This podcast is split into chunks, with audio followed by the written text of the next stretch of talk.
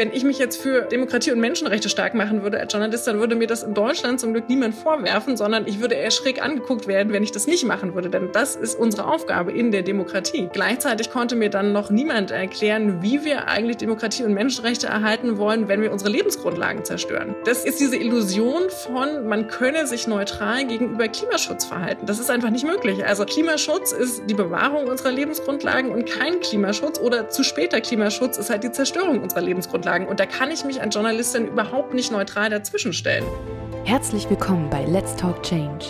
In unserer Podcast-Reihe diskutieren wir mit relevanten Entscheidungsträgern, inspirierenden Innovatoren und spannenden Visionären, welche Rolle Technologien, Geschäftsinnovationen, Politik und Medien für den Wandel der Wirtschaft und Gesellschaft in Richtung Nachhaltigkeit haben.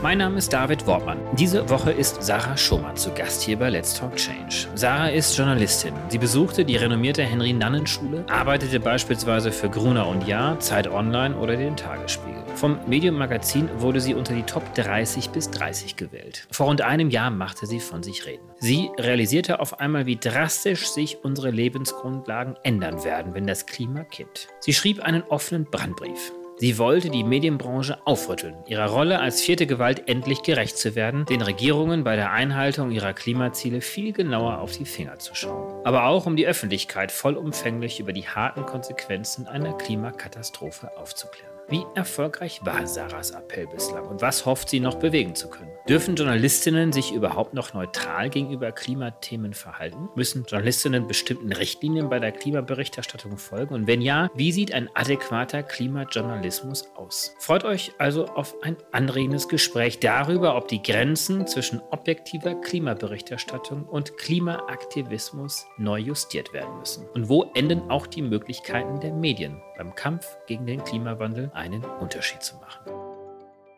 Ja, hallo und herzlich willkommen, Sarah Schurmann. Hallo und danke für die Einladung. Ich habe dich eigentlich schon sehr, sehr lange auf dem Zettel meiner Wunschgäste für diesen Podcast Let's Talk Change, weil unsere inzwischen auch immer zahlreicher werdenden Zuhörerinnen und Zuhörer wissen, dass wir uns ja mit der Frage beschäftigen, wie können wir diesen Wandel Richtung Nachhaltigkeit beschleunigen? Und du besetzt ein Thema, nämlich die Medien. Du hast im September 2020, also vor rund einem Jahr, wir können quasi so ein bisschen jetzt mal eine Jahresbilanz ziehen, einen Brief geschrieben, der sehr viel Aufmerksamkeit erzeugt hat hat. Du hast es betitelt, Journalistinnen nimmt die Klimakrise ernst. Wie kam es denn dazu? Dazu kam es, weil mir selbst erst wenige Monate vorher bewusst wurde, wie akut die Klimakrise eigentlich ist. Und das hat mich damals total überrascht und auch schockiert. Und ich konnte mir in dem Moment einfach überhaupt gar nicht mehr vorstellen, wie ich das so lange habe übersehen können, weil das erzähle ich auch öfter. Ich habe mich vorher ungefähr, weiß ich nicht, ein bisschen über zwei Jahre schon relativ intensiv mit allen möglichen ökologischen Krisen beschäftigt. Es fing damals bei mir an im Frühjahr 2018 nochmal mit einem Zeitdossier zu Plastikmüll, wo mir dann klar wurde, ah ja, das mit dem Plastik, das ist ja doch so schlimm, wie ich irgendwie immer vermutet hatte, aber doch nicht so richtig wahrhaben und wissen wollte wollte. Und dann habe ich so angefangen, mich in alle möglichen ökologischen Krisen reinzulesen, festzustellen, dass vieles von dem, was ich nicht so richtig wahrhaben wollte, vielleicht doch schlimmer ist, als ich dachte. Also so das mit dem einmal im Jahr fliegen, was ich mir bisher schön geredet hatte, ist vielleicht auch nicht ganz so cool. Oder Fast Fashion, ne, hatte ich mir auch immer schon gedacht, dass ich da vielleicht irgendwie auch andere Prioritäten setzen sollte, aber habe es mir immer noch schön geredet mit, na ja, ist ja zu teuer und alle anderen machen es ja auch nicht. Und da landet man dann irgendwann auch relativ bald bei Klima und stellt fest, oder ist ja noch ein viel größeres Problem, was man vielleicht auch nicht so ganz ernst genommen hat. Und ich habe aber zwei Jahre weiterhin es geschafft, fast dann jeden Tag zu Klima zu lesen und immer noch zu denken, dass es frühestens meine Enkelkinder sein werden, die wirklich hart von der Krise getroffen werden. Und zusammen mit diesem Gedanken, dass es ja frühestens meine Enkelkinder sind, war halt dieser Gedanke mit diesem ominösen 2050. Bis dahin haben wir Zeit, uns irgendwie zu kümmern und das Problem zu lösen. Und weil wir da ja alle ein Interesse dran haben, weil wir ja schön blöd wären, wenn wir das nicht tun würden, werden wir das schon tun und werden das Problem Problem lösen. Deswegen, ne, wir müssen uns jetzt ein bisschen ranhalten, aber so hart wird es meine Enkelkinder dann ja hoffentlich nicht erwischen. Und erst im Sommer 2020 wurde mir bewusst, das geht ja gar nicht nur um meine Enkelkinder. Das geht ja auch um mich. Es geht um meine Generation. Es würde auch um meine Kinder gehen, wenn ich mich dann jetzt entscheide, welche zu bekommen. Und ich war in dem Moment völlig perplex, wie ich das so lange verdrängen konnte, auch angesichts dessen, dass da ja sehr, sehr viele irgendwie Anfang 20-Jährige auf der Straße sind und für ihre Zukunft demonstrieren und protestieren. Und ich so mit Anfang 30 dachte, oh ja, passt schon, ne? Die Schülerinnen kümmern sich ja, hat nichts mit mir zu tun. Und ein Faktor, den ich dann ausgemacht habe, ist halt unsere Berichterstattung. Das heißt gar nicht unbedingt, dass wir nicht schon ganz tolle Klimaberichterstattung auch hätten und Kolleginnen, die da wirklich seit Jahrzehnten drüber schreiben, auch teilweise sehr klar vorwarnen. Und gleichzeitig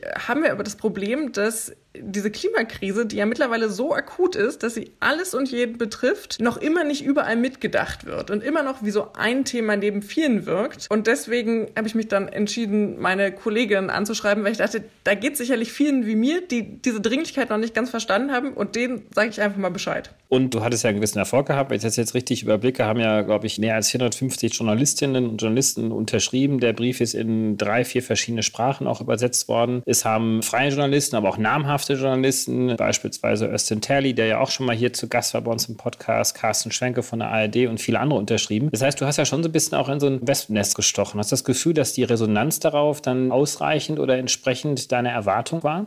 Jein. Also ich habe mich damals sehr gefreut, dass es so viele unterstützt haben. Damit hatte ich in dem Moment nämlich gar nicht gerechnet, weil ich schon das Ganze ja auch ziemlich prägnant formuliere, sage ich mal, und damit auch eine gewisse Mahnung an die Branche formuliere Sache, wo ich auch nicht wusste, wie viele Leute sich da so öffentlich hinterstellen wollen würden. Aber gleichzeitig war das, was mir eigentlich fehlte, halt eine Reaktion aus der Branche. Dieser offene Brief wurde zum Beispiel auf den Medienseiten ziemlich ignoriert. Also an diesem Tag war eigentlich nichts anderes los, aber selbst bei der Taz auf der Medienseite wurde, glaube ich, nur über so einen neuen ARD-Dreiteiler berichtet. Und das hat mich schon überrascht, weil ein offener Brief an Journalistinnen unterschrieben, initial von 50 anderen deutschsprachigen Journalisten und dann halt noch unterstützt von viel mehr, hätte hätte schon einen gewissen Nachrichtenwert gehabt, also auch innerhalb der Branche. Aber dass da so drüber hinweggegangen wurde und das wirklich nur so einzelne kleine Seiten waren, die sich überhaupt damit beschäftigt waren, hat mich schon ein Stück weit frustriert und überrascht. Und das hat auch ich weiß, dass er viel rumgegangen ist und dass er viel gelesen wurde, natürlich auch gerade so in der Klimabubble. Aber es hat durchaus eine Weile gedauert, bis die Medienbranche jetzt so langsam mit mir ins Gespräch kommt. Also das würde ich erst eigentlich so richtig seit Juni sehen. Seitdem entwickelt sich da auch was und da entwickelt sich ein Dialog. Und es hat sich vorher vor allen Dingen auch schon viel entwickelt, dass Medien neue Klimaressorts eingeführt haben oder Initiativen gemacht haben, die ich auch gar nicht unbedingt auf meinen offenen Brief zurückführen würde, weil so eine Entwicklung in der Medienlandschaft dauert schon auch mal länger. Ne? Also von irgendwie, wir haben eine Idee, bis wir setzen es um, können bestimmt mal zwei Jahre vergehen. Und Corona hat uns da alle ausgebremst. Von daher, ich will mir hier gar nicht zu viel Credit zuschreiben. Aber was ich noch vermisse, ist halt ein ernsthafter Dialog oder eine ernsthafte Diskussion in der Branche über unterschiedliche Probleme, die ich sehe. Jetzt gibt es da ja verschiedene Ebenen. Das eine ist, dass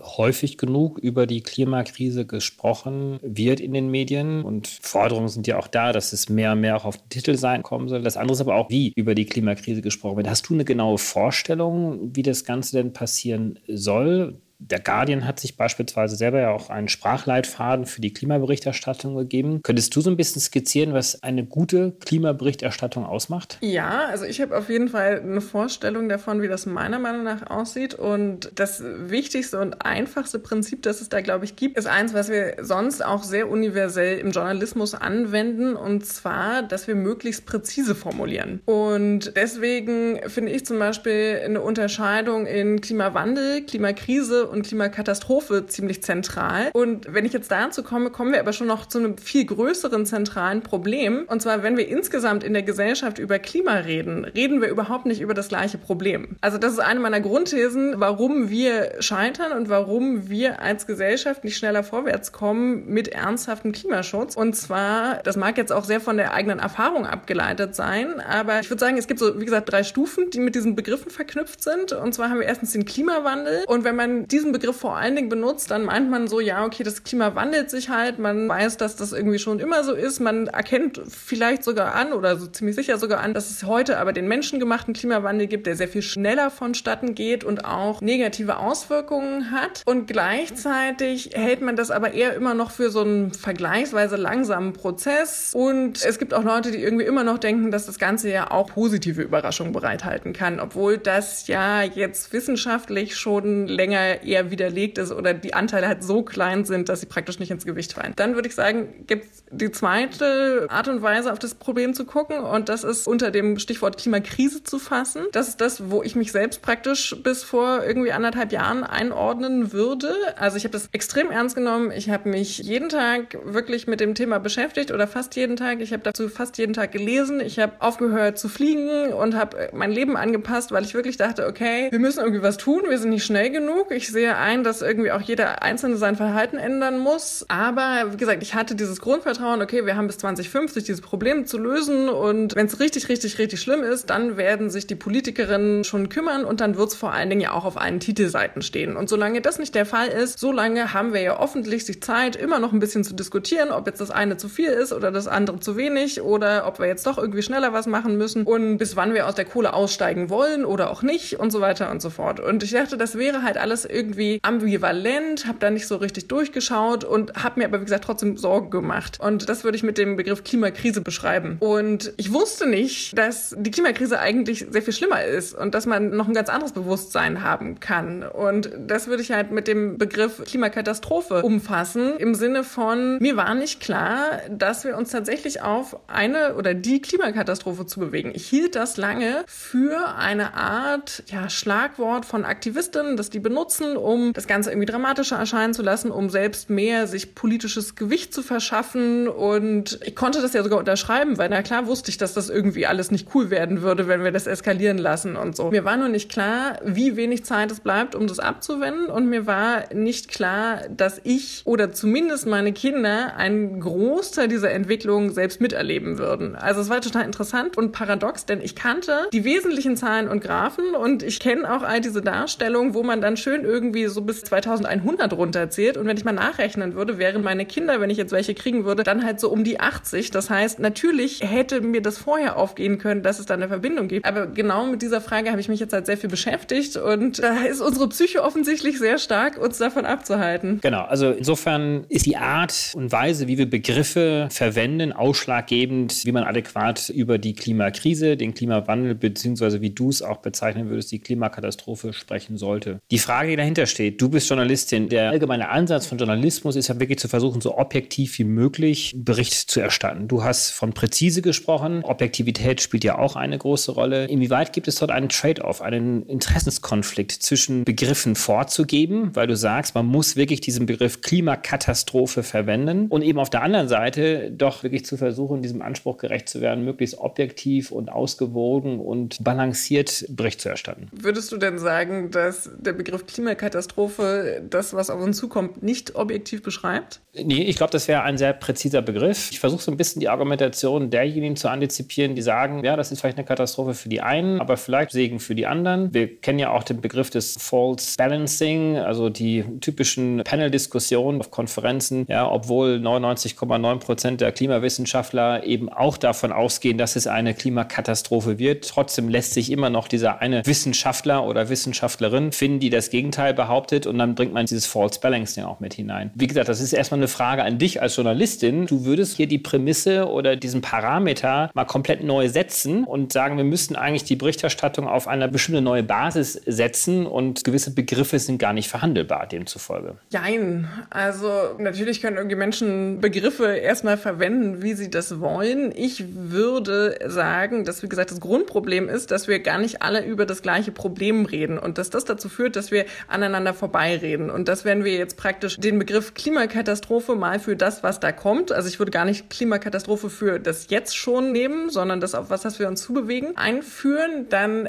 macht das nochmal eine andere Dimension auf, als wenn wir die ganze Zeit immer nur von Klimawandel sprechen. Also es macht halt ein Zukunftsszenario auf, was viele Menschen, glaube ich, für sich noch immer nicht im Kopf haben, sondern denken, dass das wirklich in sehr weiter Zukunft liegt und dass wir das alles schon nicht erleben werden. Von daher haben wir da halt, wie gesagt, ein doppeltes Problem. Also eigentlich ist die Klimakrise fast so schwierig, wenn man darüber spricht, wie wenn man über Sexismus und Rassismus spricht, weil man halt auch da irgendwie Vorstellungsräume eigentlich mit ab abdeckt. Und es gibt halt Menschen, die das irgendwie vielleicht dann genaueres Bild von haben und andere, die das noch verdrängen. Und deswegen würde ich eher sagen, dass diejenigen, die sagen, ach naja, es gibt irgendwie negative Auswirkungen für die einen und positive Auswirkungen auf die anderen, dass sie das Problem noch nicht ganz verstanden haben. Weil zum Beispiel auch in Deutschland hört man ja oft von wegen, ach naja, dann haben wir hier halt irgendwie so ein bisschen italienische Verhältnisse, ist doch nicht schlecht und außerdem kommen wir im Norden ja ganz gut mit davon. Und dass wir im Norden noch vergleichsweise gut davonkommen im Vergleich zu den Ländern im globalen Süden, mag ja nicht falsch sein, aber das heißt nicht, dass wir völlig unbeschadet da durchkommen. Also erstens sind in Italien ganz andere Tiere und unterschiedliche Pflanzen als in Deutschland und wenn sich einfach mal die Temperatur wechselt, dann sterben hier erstmal alle Wälder, wie wir jetzt sehen. Ich habe auch neulich mit Veit Medik vom Spiegel diskutiert und ihm die Frage gestellt, ob wir denn nicht möglicherweise zu wenig Berichterstattung haben über den Klimawandel oder die Klimakatastrophe. Und er sagt, ihm kommt es sogar teilweise so vor, als ob zu viel darüber berichtet wird. Und die Frage, die sich daran so ein bisschen anschließt, ist, gibt es da auch so einen gewissen Stumpfungseffekt? Also ich kann das zum Beispiel bei mir so nachempfinden. Wir haben viele, viele, viele Jahre immer wieder über den Nahostkrieg gehört, über die Konflikte zwischen Palästina, den Israelis. Und irgendwann schaltet man so ein Stück weit auch ab, weil das ist so ein Dauerthema. Corona ist vielleicht auch nochmal so ein anderes Beispiel dafür. Die Berichterstattung ist wirklich durch die Decke gegangen. Dennoch hat es die Menschen ein Stück weit ja auch abgestumpft. Man hat sich dran gewöhnt. Und es ist nicht unbedingt jetzt dieser Alarmismus entstanden, den wir uns erhoffen, indem wir alle begreifen, dass es eine Klimakatastrophe ist. Reicht es überhaupt aus, nur danach zu fragen, möglichst viel und möglichst präzise darüber zu berichten? Dazu jetzt dann unterschiedliche Antworten. Erstens, ja, ich bin absolut der Meinung, dass wir zu wenig über die Klimakrise berichten, im Sinne von, dass wir sie zu wenig mitdenken. Ich glaube nicht, dass wir mehr explizite Klima- und Wissenschaftsberichterstattung zur Klimakrise brauchen, aber wir müssen anfangen, die Verbindungen zur Klimakrise überall sichtbar zu machen und alle Entscheidungen, die wir heute treffen, darauf abzuklopfen, welchen Einfluss sie aufs Klima haben und auch welchen Einfluss das Klima auf unsere heutigen Entscheidungen haben wird in der Zukunft. Und das tun wir einfach noch nicht. Also es wird immer noch eine Eilmeldung verschickt, wenn wir äh, vermelden können, dass jetzt die Wirtschaft wieder wächst. Juhu, das ist sicherlich eine gute Nachricht, wenn man sich anschaut, in welchem Wirtschaftssystem wir leben und warum wir das brauchen. Wenn man sich anguckt, was das mit den Emissionen zu tun hat, dann kann man sich da nicht bedingungslos drüber freuen. Und das sollten wir deutlich machen und anfangen mitzudenken. Und da muss dann auch Klima meinetwegen gar nicht immer in die Überschrift, weil ich nämlich auch denke, dass es einen gewissen Abstumpfungseffekt hätte, aber es muss halt bei den Dimensionen mitgedacht und dann entsprechend eingeordnet werden. Und da sind wir noch lange nicht. Und bei Corona, das ist ja ganz interessant, da würde ich nämlich auch sagen, da haben wir eigentlich ja gesehen, was auch zu viel sein kann. Und ich würde gar nicht fordern, dass wir so viel, wie wir über Corona berichtet haben, über die Klimakrise berichten sollten, obwohl ich finde, dass man das objektiv kann, wenn man einmal verstanden hat, wie groß die Krise ist und wie akut sie ist. Ich hätte aber Angst, dass wenn wir das haben, dass wir dann noch ganz andere Effekte irgendwie gesellschaftlich haben, als jetzt vielleicht die Querdenker, weil es natürlich noch mal sehr viel schwieriger ist, die Klimakrise auch emotional zu verarbeiten. Aber gleichzeitig war ja die Argumentation der Journalistin in der Corona-Krise lustigerweise, wenn man genau das gesagt hat, von wegen, boah, ist es nicht langsam ein bisschen viel, irgendwie auf den Homepages acht Artikel untereinander zu Corona zu haben, war ja, okay, aber es läuft, ne? Die Leute klicken das und die Leute lesen das. Und die Leute haben das geklickt und gelesen, weil ihnen klar war, was diese Krise mit ihnen und ihrem Leben zu tun hat. Und diesen Punkt haben wir in der Klimakrise halt noch nicht erreicht. Und da sehe ich halt ein Zusammenspiel von Journalismus und dem öffentlichen Bewusstwerden. Journalistinnen sind auch nur Menschen und wir spiegeln einerseits die Bewusstwerdung in der Klimakrise und andererseits treiben wir sie entscheidend voran oder hemmen sie halt. Und deswegen spielen wir so eine wichtige Rolle und müssen die mehr reflektieren. Der Unterschied zu Corona ist sicherlich auch, dass es die Menschen ja auch direkt und unmittelbar betrifft, weil sie nachschauen und nachvollziehen müssen, ob jetzt in wenigen Tagen der nächste Lockdown kommt, ob in den nächsten Wochen und Monaten der Impfstoff vielleicht da ist. Und die Klimakatastrophe hat ja eine ganz andere zeitliche Relevanz. Natürlich kommt sie sehr viel heftiger, aber diese Unmittelbarkeit, die verspürt man natürlich jetzt in Nordrhein-Westfalen, wo dann große Flutungen da sind. Die spürt man in Madagaskar, wenn eine Hungersnot ausbricht. Aber die ist ja nicht für jeden jederzeit da. Und insofern ist es wahrscheinlich da schon ein Unterschied. Überschätzt man dann nicht möglicherweise auch die Möglichkeiten der Medien hier, diese Rolle auszuüben, die Menschen ausreichend zu sensibilisieren, vielleicht auch zu alarmieren? Oder braucht es da möglicherweise vielleicht wirklich eine Kampagne, vielleicht sogar eine staatlich geführte, wenn die Politik tatsächlich auch so weit wäre, das auch selbst zu verstehen, um wirklich diese Aufklärung auch zu betreiben? Ähnlich wie es in anderen Bereichen der Fall war, wenn es um Gesundheitskampagnen beispielsweise geht. Du hast das Thema Sexismus oder Rassismus auch angesprochen. Ist Klima so ein Thema, was für eine Kampagne vielleicht viel besser geeignet wäre? Nicht unbedingt. Also du sprichst da schon einen wichtigen Punkt an, und zwar, dass dass Journalismus und Politik sich gegenseitig auch stark spiegeln. Das heißt, solange die Politik nicht angemessen auf die Klimakrise reagiert, spiegelt der Journalismus das wieder, aber gleichzeitig hätte der Journalismus die Option und meiner Meinung nach auch die Aufgabe und die Pflicht, als vierte Gewalt dann Kontrollfunktion einzunehmen und sehr viel stärker die Antworten der Politik auf die Klimakrise zu hinterfragen, konsequent an wissenschaftlichen Fakten abzugleichen und entsprechend einzuordnen und auch klar zu machen, warum und inwiefern das unzureichend ist. Und dadurch halt auch das Bewusstsein in der Politik zu fördern, konkret das aufzuzeigen. Und ich würde gar nicht unbedingt sagen, dass das so viel schwieriger ist, die Klimakrise jetzt begreifbar zu machen. Also wir blenden sie halt noch komplett aus. Aber eigentlich finde ich zum Beispiel auch dieses Framing, was die Klimabubble oft ja selbst benutzt, dass es ein Problem ist, das die kommenden Generationen betrifft, völlig irreführend, weil wir schon in den nächsten 20, 30 Jahren massive Veränderungen in unserer Welt sehen werden. Das heißt, wer heute 60 ist, hat gute Chancen, 90 zu werden. Und auch diese Personen werden in den kommenden Jahren und Jahrzehnten massiv von den Auswirkungen der Klimakrise betroffen werden. Das heißt, Menschen, die kleine Kinder gerade haben, sind massiv von der Klimakrise betroffen, weil sich natürlich alle wünschen würden, dass ihre Kinder eine halbwegs sichere und stabile Zukunft haben. Und das ist so, wie wir gerade dastehen mit den politischen Maßnahmen, einfach wissenschaftlich eindeutig nicht der Fall. Also selbst wenn wir es schaffen, den Best Case einzuhalten und 1,5 Grad irgendwie als Limit zu setzen und dann nicht groß drüber zu gehen, was extrem unwahrscheinlich ist, selbst dann wird sich unsere Welt massiv verändern. Das haben zum Beispiel Kollegen in dem Buch Deutschland 2050 sehr gut dargelegt. Da kann man einfach mal nachlesen, wie massiv sich unsere Welt ändert. Selbst dann schon. Und das ist den meisten Leuten nicht bewusst. Und das müssen wir journalistisch aufzeigen und Leuten klar machen. Wie ist denn jetzt die Reaktion im letzten Jahr gewesen? Also wenn man dir beispielsweise auf Twitter folgt, das kann ich auch nur jeder Zuhörerin und jedem Zuhörer hier empfehlen, dir auch dort zu folgen. Du bist ja recht aktiv. Ich kann mich erinnern, du hast einmal die Frage gestellt in deiner Followerschaft, so in die Richtung, bin ich zu alarmistisch, komme ich zu emotional rüber und hast dir schon selber die Frage auch gestellt, versuchst du möglichst sachlich zu argumentieren, was natürlich aus deiner Argumentationskette heraus sehr alarmistisch sein kann, oder grenzt du gewisse Menschen auch aus, die du eigentlich erreichen möchtest? Das kann gut sein. Also schließe ich gar nicht aus. Ich würde mal sagen, und das ist vielleicht irgendwie auch kein Geheimnis, dass das schon eine Art von Kommunikationsstrategie ist, die ich da auf Twitter fahre. Ne? Also wenn ich überlege, was ich gebraucht habe, um zu erkennen, wie akut die Lage wirklich ist, dann war das so eine mehrstufige Irritation. Also es waren unterschiedliche Impulse, die ich hatte, wo Leute einfach mal sehr deutlich und klar und auch in einem schärferen Ton über die Klimakrise gesprochen haben. Und eins davon war, dass zwei Klimaexpertinnen, denen ich auf Twitter folge aus den USA, Peter Kalmus, das ist ein Klimaforscher bei der NASA, und Eric Holthaus, das ist ein Meteorologe, der auch als Journalist arbeitet, die haben beide am gleichen Tag getwittert, dass sie jeden einzelnen Tag darüber schockiert sind, wie die Situation ist, in die wir stecken und wie wir damit umgehen. Und ich habe das gelesen und dachte, ha,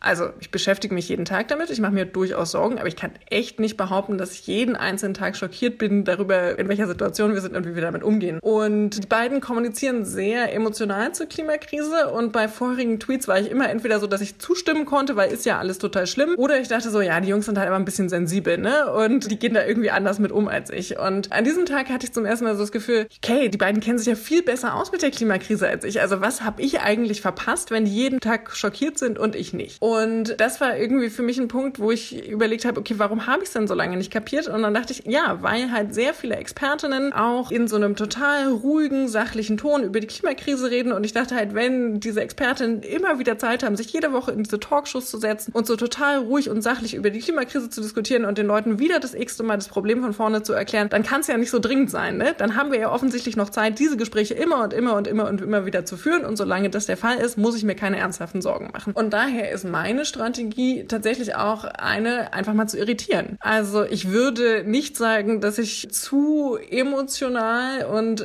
irgendwie alarmistisch bin, sondern was ich halt mache, ist die Situation, die ich auch mittlerweile mit sehr vielen Forscherinnen besprochen habe und so weiter und so fort, wo ich mir relativ sicher bin, dass ich ein adäquates Bild davon habe, in sehr klare und dadurch auch drastische Worte zu fassen. Aber ich würde nicht sagen, dass ich es absichtlich überemotionalisiere, sondern eher, dass ich praktisch meine Emotionen auch transparent transparent mache, um zu zeigen, es ist auch ein kulturelles, emotionales, persönliches Thema. Es ist nicht nur irgendein naturwissenschaftliches Thema, es ist nicht nur ein technisches Problem, sondern wir sind hier wirklich in einer großen Menschheitskrise. Und wahrscheinlich braucht es da auch eine gewisse Arbeits- und Rollenverteilung, weil natürlich gewisse Sprachen, gewisses Framing auf unterschiedliche Gruppen ja auch unterschiedlich wirkt. Insofern gibt es wahrscheinlich nicht nur diesen einen Weg, über die Klimakatastrophe zu sprechen, sondern es muss wahrscheinlich auch verschiedene Wege geben, weil natürlich die Adressaten auch unterschiedlichst reagieren. Ja, das auf jeden Fall. Also ich habe mich da jetzt auch tatsächlich mit unterschiedlichen Psychologinnen ausgetauscht und mit Leuten, die schon sehr viel länger Klimakommunikation machen als ich in dem Sinne. Aber es gibt schon praktisch so ein paar Grundregeln. Es ist auf jeden Fall so, dass ja unterschiedliche Leute auch an unterschiedlichen Stellen in ihrem Bewusstsein stehen, dass denen unterschiedliche Werte wichtig sind und dass man sie deswegen mit unterschiedlichen Dingen überzeugen kann und auch unterschiedlich auf die Leute zugehen muss. Aber es ist schon widerlegt, dass reine Fakten und sachliche Informationen einen Großteil der Menschen wirklich bewusst machen können, wie akut dieses Problem ist. Es braucht schon oft eine Verbindung auch hin zu Emotionen. Vielleicht nicht ganz so klar und auch extrem, wie ich sie manchmal sichtbar mache, aber es muss praktisch eine Verknüpfung stattfinden zwischen diesen Fakten, die man da so sieht, und der Bedeutung für das eigene Leben. Und erst dann sagt das tief genug, als dass man wirklich verstehen kann, okay, das bedeutet das jetzt. Und eine Sache, die ich jetzt für mich auch sagen würde, ist, man hat mir da im letzten Jahr, wenn man mir schon länger folgt, ja auch bei einem Bewusstwerdungsprozess zugucken können, den ich irgendwie recht öffentlich durchgemacht habe. Und mir ist ja aufgefallen, ja. ja, genau. Und ich habe mich da auch weiterentwickelt und ich habe auch Dinge dazu gelernt und ich bin, würde ich behaupten, zu einer sehr viel konstruktiveren Kommunikation mittlerweile auch übergegangen, weil das natürlich auch die entscheidende Frage ist. Wie kriegen wir das jetzt gelöst? Und weil ich genau das Problem sehe, dass natürlich diese Flut an Emotionen Leute auch erstmal irgendwie verunsichern kann und eher dazu führen kann, dass sie irgendwie gelähmt sind und nicht wissen, ja, was sollen wir jetzt machen? Und das Problem ist so groß und was kann man tun? Und deswegen versuche ich jetzt sehr viel öfter auch aufzuzeigen, so, nee, Leute, also wir müssen uns das einerseits bewusst machen, wie akut die Situation ist, aber genau dann können wir halt auch anfangen zu handeln. Und was ich auch zum Beispiel versuche transparent zu machen, ist, wie sich mein Blick auf die Welt und die Lösung verändert hat. Also ich habe zum Beispiel schon immer grundsätzlich sympathisiert mit den Ideen von Verkehrswende, Energiewende, Agrarwende und so weiter und so fort. Und mein Blick nach vielen Constructive Journalism Artikeln, in denen dann die Vorteile davon aufgelistet wurden, war immer so, ja, voll nett. Also fände ich total super, wenn wir das bis zu meiner Rente schaffen. War mir aber nicht so ganz sicher, ob das dann überhaupt so realistisch ist und ob wir das hinkriegen und so weiter und so fort. Und jetzt weiß ich halt, ach nee, das müssen wir in zehn Jahren geschafft haben. Und vor allen Dingen müssen wir es schaffen, wir müssen es anpacken und wir müssen es halt einfach mal versuchen und machen, was wir ja bisher noch gar nicht in der Konsequenz tun. Und da hat sich halt so komplett der Blick auch von, was ist eigentlich eine Utopie und was ist wirklich realistisches und mögliches Handeln verändert, wenn einem erstmal klarer wird, was halt die Konsequenzen von Nichthandeln sind. Genau, und Klimaberichterstattung, Klimakommunikation hat ja keinen Selbstzweck, sondern du willst ja etwas bewegen, willst etwas erzeugen. Was würde eine gute Klimakommunikation, Klimaberichterstattung auslösen und bei wem? Ja, das Ziel ist natürlich ins Handeln zu kommen und endlich konsequenten Klimaschutz durchzusetzen und damit halt die Lebensgrundlagen für uns und so viele Menschen wie möglich zu erhalten. Geht es dir um die Politik oder geht es dir darum, die Bevölkerung zu mobilisieren? Mobilisieren, zu aktivieren, quasi als Medienunterstützung der Fridays-Bewegung? Ich glaube im Endeffekt an alle. Also ich habe vorhin ja beschrieben, wie Journalismus einerseits ein Korrektiv und eine Kontrollfunktion von Politik sein kann und muss. Und von daher richtet sich einerseits natürlich an die Politik. Es richtet sich aber auch an die Bürgerinnen und Bürger, denen gerade zu einem Großteil, glaube ich, gar nicht bewusst ist, dass sie sich praktisch zwischen einer Urlaubsreise mit dem Flugzeug und der sicheren Zukunft ihrer Kinder entscheiden, wenn man es jetzt ganz zugespitzt formulieren möchte. Und es geht einfach praktisch um gesellschaftlichen Bewusstseinswandel. Also diesen Social Kipppunkt, den man ja oft irgendwie auch beschrieben hört, zu erreichen. Diesen Bewusstseinswandel zu schaffen. Ach nee, Klimaschutz ist nicht lästig und es geht hier nicht darum, irgendwie was Gutes zu tun und zu moralisieren, wie ja einige Parteien dann auch vorwerfen, sondern es geht darum, unsere Lebensgrundlagen zu erhalten. Vielleicht mal zu dem Punkt, ob man denn als Journalist in dem Sinne Haltung ergreifen sollte, wenn man man über Klima berichtet. Also erstens glaube ich, das ist noch nicht mal unbedingt nötig, denn wenn wir alleine die Fakten berichten und klar machen, wie akut es ist, wird sich, glaube ich, schon einiges in der Entscheidungsfindung auch ändern. Aber das fand ich auch einem Gespräch mit Veit Medic ganz interessant, der am Anfang vom Gespräch sagt von wegen, nee, er findet es total gut und wichtig und auch richtig, dass Journalistinnen Haltung ergreifen in der Frage von Politik und Demokratie. Und es geht hier ja auch darum, genau, dass man eine Demokratie erhält und es da irgendwie eine Auswahl zwischen Ansätzen gibt und so weiter und so fort. Und später, wenn du ihn dann fragst, ob er das bei Klima auch so sehen würde, da sagt er, nein, nein, man dürfe sich mit keiner Sache gemein machen, auch nicht mit einer guten. Und da sieht man halt dieses Missverständnis, was ich vorhin versucht habe aufzuzeigen. Also ich erkläre das dann Kolleginnen auch darüber, wenn ich mich jetzt für Demokratie und Menschenrechte stark machen würde als Journalist, dann würde mir das in Deutschland zum Glück niemand vorwerfen, sondern ich würde eher schräg angeguckt werden, wenn ich das nicht machen würde. Denn das ist unsere Aufgabe in der Demokratie. Und gleichzeitig konnte mir dann noch niemand erklären, wie wir eigentlich Demokratie und Menschenrechte erhalten wollen, wenn wir unsere Lebensgrundlagen zerstören. Und das ist diese Illusion von, man könne sich neutral gegenüber Klimaschutz verhalten. Das ist einfach nicht möglich. Also Klimaschutz ist die Bewahrung unserer Lebensgrundlagen und kein Klimaschutz oder zu später Klimaschutz ist halt die Zerstörung unserer Lebensgrundlagen. Und da kann ich mich als Journalistin überhaupt nicht neutral dazwischenstellen, sondern das wäre Teil der Haltung, uns als Menschheit, Zivilisation, unsere Menschenrechte, Grundfreiheiten, Demokratie zu erhalten. Und wahrscheinlich muss auch noch sehr viel mehr differenziert werden zwischen Klimazielen. Und ich glaube, da können wir sogar auch sagen, da gibt es mehrheitlich in Deutschland, quer durch alle demokratischen Parteien, würde ich mal behaupten, auch quer durch alle Gesellschaftsgruppierungen, selbst der Wirtschaft, die inzwischen ja auch sehr aktiv geworden ist, oder Teile der Wirtschaft zumindest.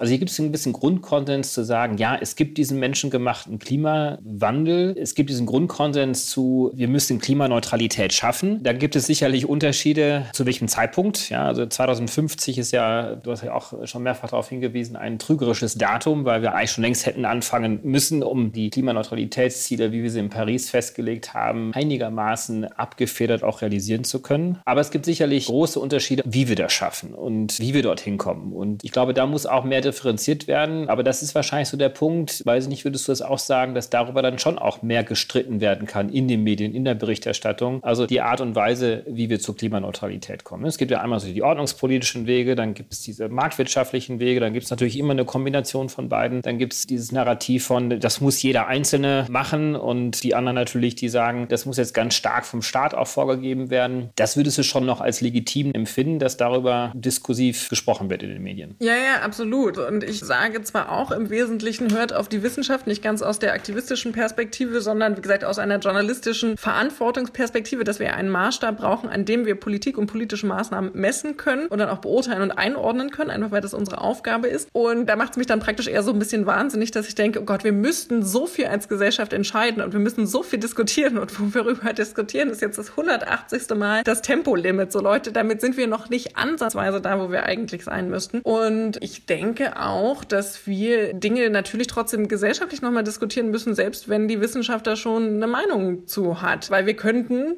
einfach auch zu anderen Ergebnissen kommen. Aber das Wichtige daran ist halt, dass wir dann diese wissenschaftlichen Grundlagen und das, was man dazu weiß, auch immer komplett transparent macht und halt es auch wirklich daran misst und es nicht praktisch jetzt zu einer politischen Präferenz erklärt, ob man selbst jetzt irgendwie Atomenergie dann doch noch ganz okay findet oder nicht. Also darüber können wir gerne diskutieren und darüber können wir meinetwegen auch noch mal so halbwegs ergebnisoffen diskutieren. Aber man muss halt schon immer wieder klar machen, es gibt kein Endlager. Es wird auch in der Zukunft, in der es wärmer wird, immer schwieriger, diese dann im Sommer zu kühlen und so weiter und so fort. Und das fehlt mir oft. Also es wird wie so eine Meinung behandelt. Aber natürlich, es gibt ganz, ganz, ganz viel, wo ich denke, dass die Medien eine zentrale Rolle spielen werden, diesen Entscheidungsprozess in den nächsten zehn Jahren auch zu begleiten und zu beschleunigen, weil wir einfach innerhalb der nächsten zehn Jahre extrem viele gesellschaftliche riesige Entscheidungen treffen müssen. Wo siehst du denn die Grenzen der Medien? Wir leben jetzt in einer, sagen wir mal, perfekten Welt der Klimaberichterstattung und viele Punkte sind aufgegriffen worden, die du hier ansprichst, die du auch an anderer Stelle ja auch ansprichst. Aber wo siehst du die Grenzen der Medien,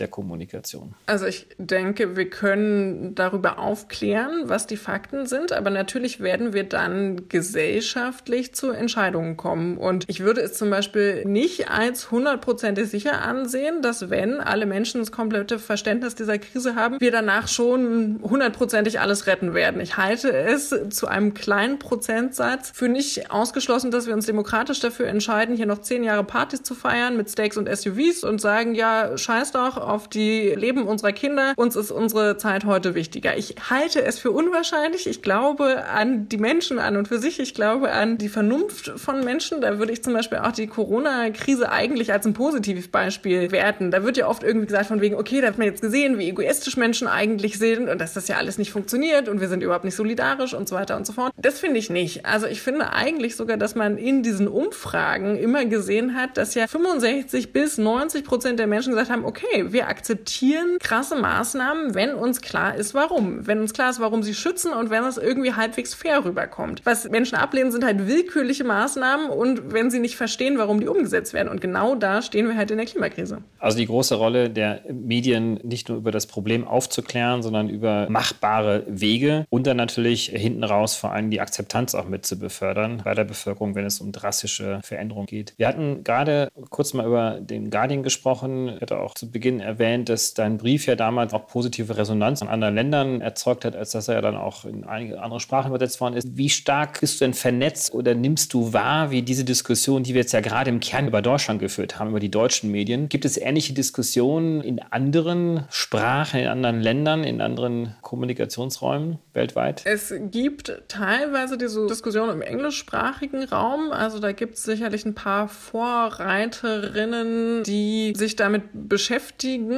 Aber es ist auf jeden Fall so, dass das wirklich ein strukturelles Problem ist, was wir haben und dass es auch ein globales Problem ist und dass es dafür auch Gründe gibt. Ne? Also ich sage zum Beispiel auch nicht, Journalistinnen sind schuld daran, dass wir jetzt das irgendwie noch nicht verstanden haben. Das überhaupt nicht, sondern es gibt total gute Gründe dafür, dass praktisch Klima lange Zeit ein Fachjournalistinnen-Thema war, weil es war halt ein Wissenschaftsthema lange Zeit. Und deswegen gibt es praktisch einzelne Journalistinnen, die sich gut damit auskennen und andere dann nicht. Und wir haben praktisch einfach über die Jahrzehnte des Nichtstuns in der Klimapolitik ein bisschen verpasst, dass sich das halt zu dieser großen, weltumspannenden, jeden betreffenden Krise ausgewachsen hat. Und deswegen denken wir sie halt noch nicht überall mit und haben jetzt praktisch anders als in der Corona-Krise, wo allen sofort klar war, okay, wow, da kommt was völlig Neues, da weiß ich noch nichts drüber. Es betrifft aber auch mich, auch mich als Sportjournalisten, weil jetzt fallen die Veranstaltungen aus und es mussten sich alle in der Redaktion praktisch mit diesem Wissen, was dann ja auch live erforscht wurde, beschäftigen. Und daraufhin konnten alle Redaktionen informiert über die Corona-Krise diskutieren und konnten zum Beispiel auch beurteilen, wenn Politikerinnen einen Vorschlag gemacht haben, ist das jetzt halbwegs angemessen oder nicht, kommt das hin. Und man konnte vor allen Dingen dann auch gemeinsam einordnen, okay, wie wichtig ist das, kommt das jetzt auf den Aufmacher oder kommt das eher irgendwo weiter unten auf die Homepage oder ins Blatt. Und diesen Punkt haben wir halt weltweit zu Klima noch nicht erreicht. Und es gibt sicherlich einige Vorreitermedien wie den Guardian, die schon extrem gute Klimaberichterstattung machen, die da tolle Ressorts haben, die da wahnsinnig guten Journalismus zu machen. Aber ich kenne kein einziges Medium, das meiner Meinung nach eine komplett klimarealistische Berichterstattung machen würde. Also das konsequent mitdenkt, das konsequent so priorisiert, dass auch diese Klimaperspektive immer abzulesen ist und eingeordnet ist. Dazu kommt ja auch, dass wir wirklich auch nicht darüber sprechen können, dass wir weltweit eine freie Presse haben. Also ich meine, in Europa haben wir das Privileg, in den USA, aber selbst da kommt die freie Presse durch wirtschaftliche Drucksituationen nicht unbedingt immer in einer Situation nur objektiv Berichte zu erstatten. Aber wir haben natürlich vor allem auch den arabischen Raum, den ganzen östlichen Raum Richtung Russland, China, wo wir eben nicht von einer freien Berichterstattung sprechen können. Also wahrscheinlich weltweit gesehen erreichen wir nur den kleineren Teil der Bevölkerung über eine freie Presse.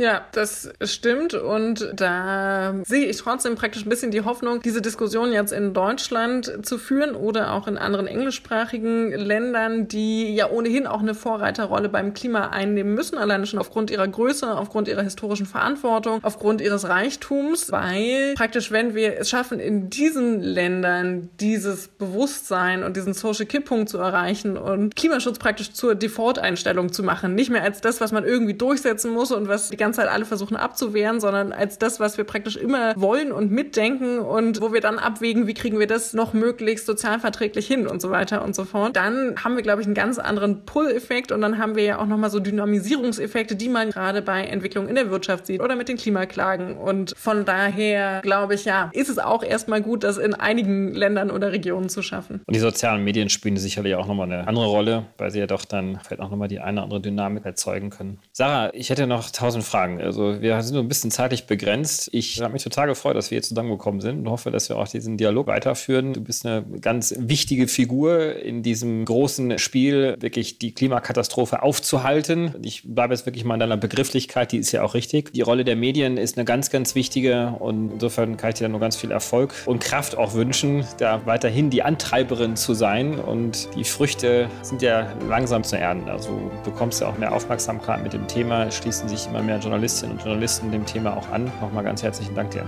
Ja, danke dir für die Einladung. Tschüss. Herzlichen Dank fürs Einschalten. Wir hoffen, dass Sie beim nächsten Mal bei Let's Talk Change wieder dabei sind. Dieser Podcast wird realisiert durch DWR ECO, einer internationalen Cleantech-Beratung für Kommunikation, Politikberatung und Geschäftsstrategien.